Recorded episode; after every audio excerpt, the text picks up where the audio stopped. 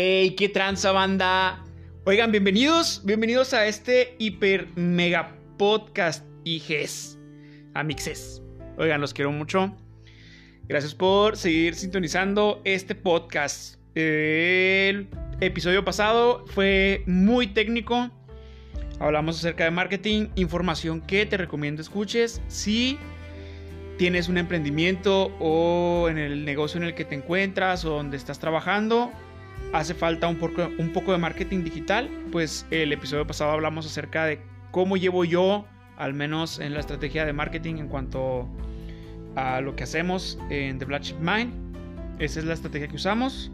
Si te puede servir, úsala, hijo. Si traes algunas dudas o tienes algunas preguntas, no dudes en enviarme un correo. Mi correo es enriquez.ambris.gmail.com. ¡Boom! O encuéntrenme en mis redes sociales, ya sabes, y mensajito.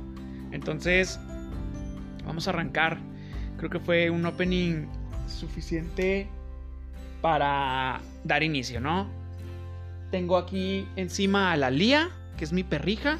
Encima, güey, encima definitivamente. Está chingui jode, güey, aquí. La Lie. La quiero mucho, gente. A mi perrija. He de admitir. Ok, gente, ¿de qué vamos a platicar eh, la noche de hoy? Hoy es, quiero decirles, no sé, güey, qué, qué día es. La verdad. Ah, ya, domingo, domingo 7 de marzo, tuve que ver aquí en el celular, gente. Una disculpa. Es domingo 7 de marzo, 11.15, güey. y eh, bienvenidos a mi bitácora. Ah, ok. ¿De qué vamos a hablar hoy? Hoy vamos a hablar de el miedo. Hablemos del miedo. ¿Qué les parece si dejamos el miedo a un lado y hablamos de él? Vamos a platicar aquí con el miedo. Lo tengo a mi lado. Y... Mm, ¿Cómo, cómo empiezo con esto?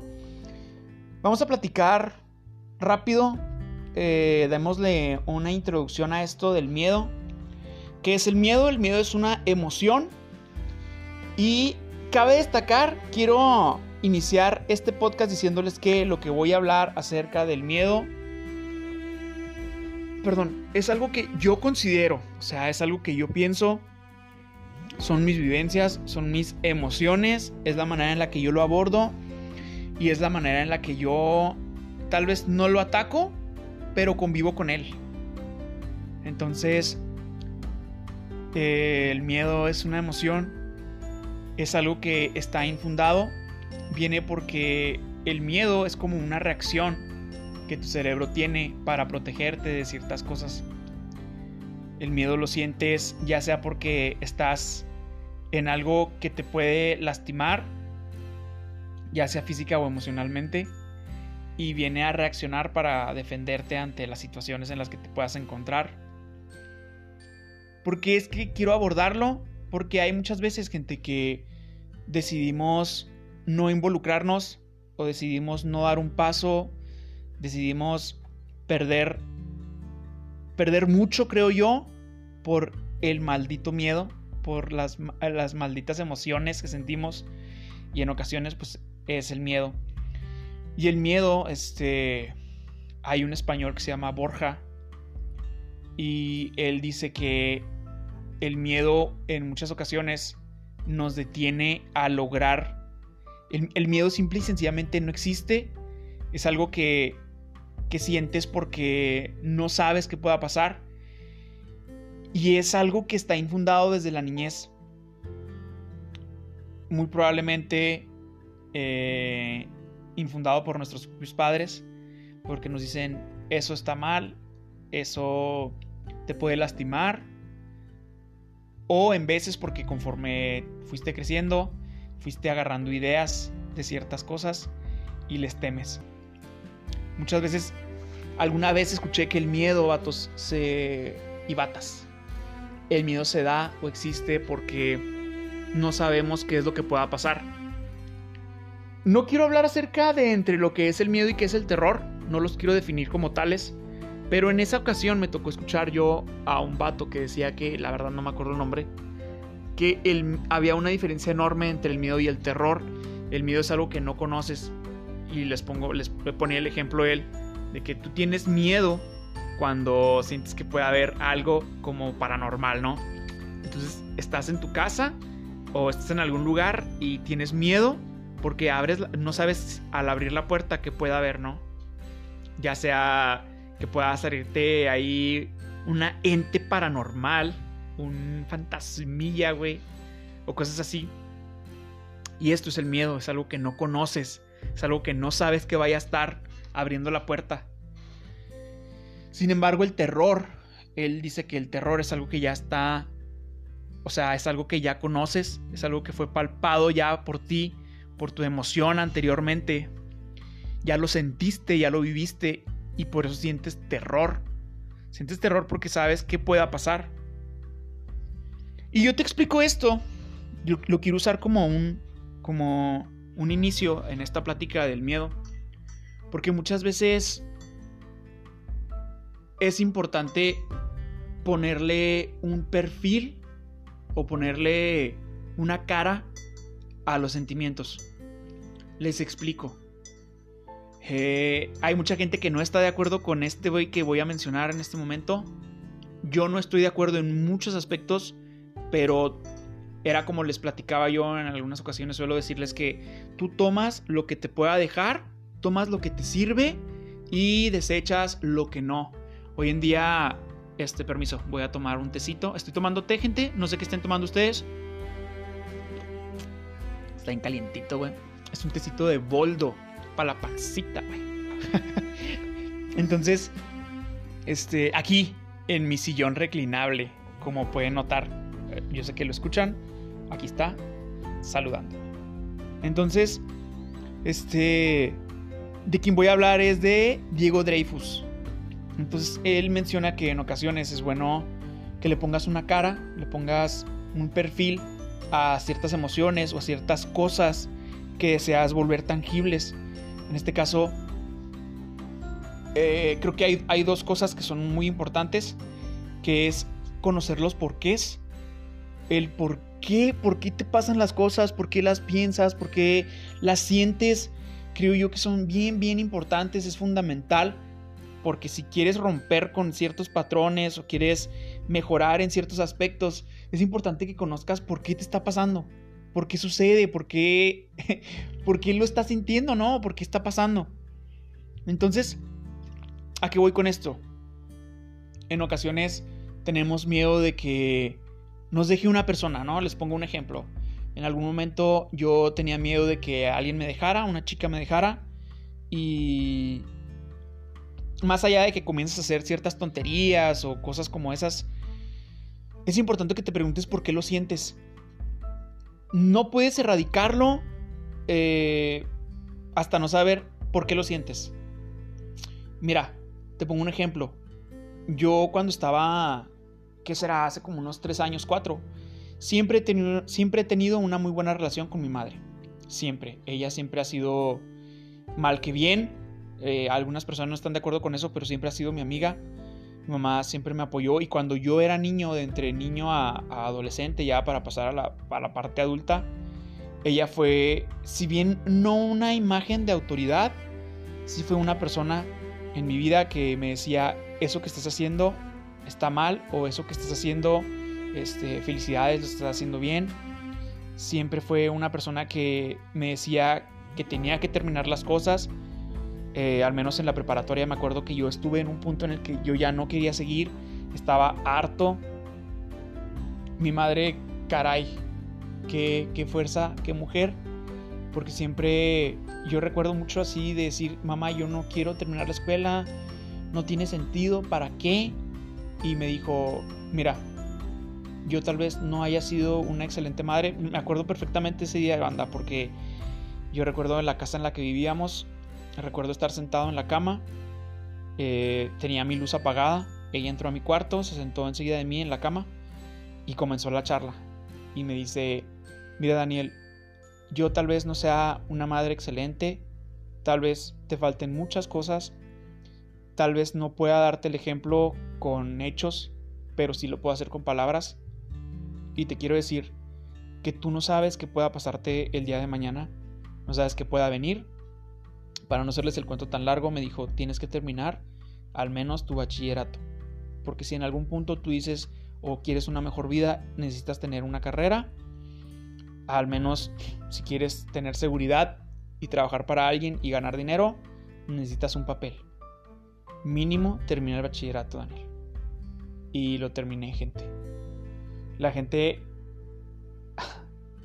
¿Cómo son las cosas, no? Pero escuchaba yo de gente alrededor, de entre mi familia y sus amigos, que apostaban a que yo no iba a terminar ni el bachillerato. Pinche banda, ¿verdad? Siempre apostándole a, lo jodido, güey. Y lo terminé, gracias a Dios. Y, y más allá de lo espiritual, gracias a mi madre y al esfuerzo y a ciertos maestros que tuve, terminó la escuela. Esto tal vez no tiene mucho que ver con el miedo, pero a lo que voy es de que yo tenía esa relación con mi madre y llegó un punto en el que yo tenía ya tal vez unos 22, 23 y mi madre y yo, o 21, entre 20 y 22 más bien, nos la pasábamos del chongo. Sí, nos la pasábamos chido y todo el rollo, pero nunca faltaba que nos enojáramos. Nunca faltaba porque terminábamos peleados.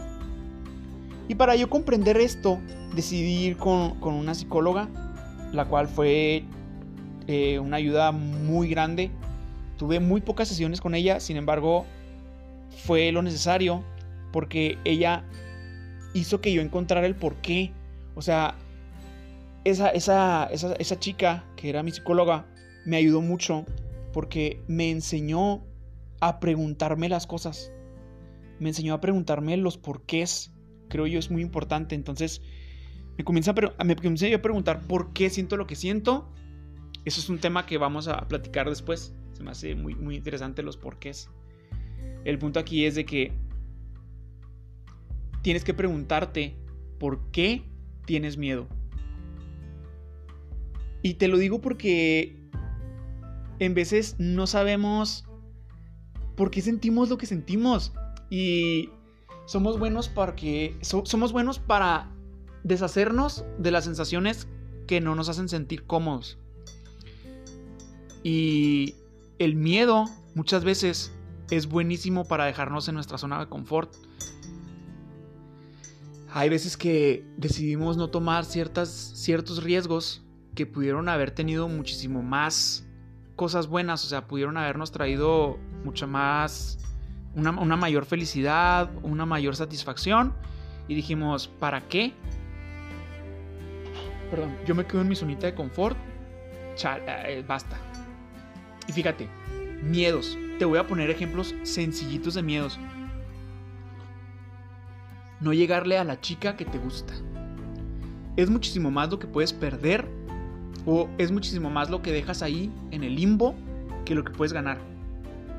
Te platico mi anécdota rápida con el miedo, con el miedo que perdí yo ante una chica eh, o ante la, idea de expresar tus sentimientos o emociones. Este, había una chica que me gustaba cuando yo estaba estudiando en la UTECH y me gustaba, híjole, gente, ay no, cómo me gustaba o me gusta esa mujer, porque al final de cuentas creo que es como que el perfil de mujer ideal que tengo, ¿no? Así visualmente este tipo de mujeres me gusta muchísimo, entonces yo eh, comencé a, platicar con ella y todo el rollo, empezamos a platicar por WhatsApp, salí, salí con sus amigas y ella estando ahí, ¿no? Conviví con ella un ratito. Entonces hubo un fin de semana en el que dije yo, tengo que invitarla a salir tengo que invitarla a salir. Entonces, este, todo el día en la escuela estuve pensando en qué momento la iba a invitar a salir. Nunca estamos en el momento adecuado para hacer las cosas. Creo que las oportunidades las creamos nosotros. Entonces, yo tenía un... Pues es miedo, güey. Es miedo al final de cuentas porque que te vaya a decir que no. O este, que no sea el momento adecuado. Y yo me acuerdo que salimos, o sea, se terminaron las clases y ella se iba con unas amigas en el carro de una de ellas a su casa, entonces dije, si no la invito ya, güey, o sea, si no la invitas hoy, te vas a arrepentir porque tú quieres salir ya con ella, o sea, ya quieres invitarla a salir. Entonces yo me acuerdo mucho, es, es de mis mejores anécdotas, güey, porque la chica este, estaba en el carro con todas sus amigas, cabe destacar que eran muchas las que iban en el carro. Y ella traía el, su vidrio, lo traía arriba. Era, iba de copiloto. Y yo me acerqué desde, desde la ventana de su amiga. Eso fue, esto fue en el 2019, ¿eh? no es en pandemia, gente. Para que no se vayan a poner locos. Entonces, eh, me acerco desde la ventana del piloto. Ella estaba del otro lado. Me meto casi al carro y le digo, oye, ¿qué onda? ¿Qué vas a hacer el fin de semana? Y me dice, este, pues nada, no sé, ¿por qué? Y le digo, oye, ¿te, gustaría salir conmigo el viernes? Eh, ¿Te gustaría salir conmigo el sábado? Y me dice, sí. Y le digo, así, ah, gente, todo esto enfrente de todas las amigas, me valió madres. Y le dije, ¿qué ondas? Este, paso por ti cinco y media. Sí, está bien. Bueno, ok, te mando mensaje. Sí. Y ya. Yo, este, doy unos cuantos pasos. Y si no me desmayé, fue porque realmente hay un Dios que me quiere, güey. a lo que voy es de que me atreví a perder el miedo al rechazo. Yo creo que es de los miedos más comunes, el miedo al rechazo. Tienes miedo a que te digan que no, el maldito no. Como también hay veces que tenemos miedo a decirlo. Y no está mal, o sea, ¿qué malo tiene que te digan que no? O sea, no se va a acabar el mundo. Y si te dicen que no es por algo, creo, creo mucho en esta. Hay una. Voy a investigárselos bien para platicar de ello. Se me hace muy interesante. Hay una, una como. Tiene que ver como las, las decisiones que tomamos. Por muy pequeñas que sean, terminan en, en algo enorme, en algo muy grande. Y con esto voy a que si te dicen que no, y, o sea, si te dicen que no en algún momento, pudo haber sido un fallo más adelante enorme. Por ejemplo, yo en este caso la chica me dijo que sí y fuimos novios y si bien pues, obviamente terminó en, algo que a mí me dolió mucho y me afectó bien cabrón, les puedo asegurar que siempre he tenido, eh, siempre trato de tomarles el aprendizaje más grande de las cosas y yo después de haber tenido una relación con ella, dije, esta es la clase de relación sana que me gustaría tener más adelante. O sea, yo tengo ya, gracias a esa relación, cómo es tener una relación bonita en la que ambos se apoyen, que los dos este, vayan hacia donde mismo, que tengan metas parecidas, que se empujen uno al otro. Entonces, yo estoy súper agradecido con la vida de haberme topado con esa relación porque me enseñó lo que yo quería o lo que, lo que necesitaba aprender de una relación sana. Entonces, a lo que voy es de que no le tengamos miedo a las cosas. Y aquí viene eh, la segunda parte en la que tienes que, o al menos creo que está chido, que les digo, es lo que yo comparto con el Diego Dreyfus, en el que tienes que ponerle una carita a las cosas. Entonces, ¿quién es el miedo? Este, ¿cómo lo ve Daniel? ¿Cómo ve Dani, Dani Ambris? El miedo, güey. Este, vamos, a, hagamos el ejercicio. ¿Qué te parece si hacemos el ejercicio en este momento? Estoy sentado aquí eh, en, en, el sillón y aquí a mi lado les presento, él es el miedo. Está sentado aquí a un lado de mí, eh, está sentado en la cama está está sonriendo, me está viendo y está aquí chocando chocando las palmas conmigo diciéndome bien Daniel, bien, porque muchas veces siento miedo a, a que la gente se queje de mí, tengo miedo a no a no este a que la gente no, no, no tome en serio lo que digo, porque en veces lo que digo, neta, gente, yo hago esto de corazón, me gusta estar aquí, sentir que, que mis palabras le ayudan a alguien, le ayudan a alguien más que mi círculo, siento que lo que digo puede ayudar a más personas. Entonces, les presento al miedo. Está aquí a un lado de mí, me está apoyando y me está diciendo que bien, que te estás aventando. Eres alguien que nadie conoce en un mundo lleno, lleno de multimedia por todos lados, en donde está saturado de contenido y no todo el contenido es bueno.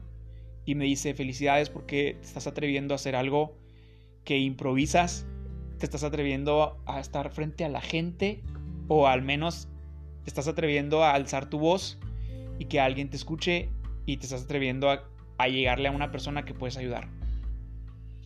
El miedo este, está incógnito. Les, les, digo, les digo cómo se encuentra. Él está vestido de negro. No porque este, no está vestido de negro porque sea algo malo, sino se viste de negro porque es algo que no está a mi vista, esa ausencia de luz. Yo si abro la puerta, no sé qué, con qué me vaya a topar. Con esto me refiero a que cuando yo hago el podcast, el podcast, no sé a quién voy a llegar. Me refiero a que cuando tomo el teléfono y le marco a las personas para ofrecer los servicios, ya sea de AppDriver Please, los servicios de, de Black Sheet Mine, no sé con quién me vaya a topar, no sé qué me vaya a decir, no sé si me vaya a decir que no, no sé si me vaya a decir que sí quiere el servicio, no sé si vaya a concretar la venta, no sé si me vaya a pedir que hagamos una cita y nos pongamos a platicar de ello. Y el miedo está aquí, enseguida de mí, vestido de negro porque es incógnito. Siempre está con sus lentecitos negros oscuros porque no, no sé yo, no, no lo estoy viendo a los ojos.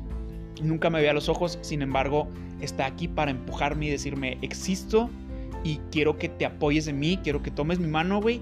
Venga, vamos a darle. Este, este es el ejercicio que yo te recomiendo que hagas ponle cara al miedo, ponle cara, ponle, este, ponle una forma. Si quieres que sea un animalito, si quieres que sea lo que sea, para mí es una persona vestido de negro, este, que me apoya y me empuja y me dice, tú puedes, güey. Este, no sé, no sé quién es, no sé quién es porque es algo que, yo imagino. ¿Sí me explico? O sea, este cabrón eh, es mi compa y me empuja. Muy, muy comúnmente eh, leemos en libros o hay un chingo de banda que es este como coach, como ah, que se dedica al coaching, ¿no? Y, te dice, ah, toma, este, tómate del miedo y que te empuje a ir por más y no tengas miedo y un chingo de cosas así.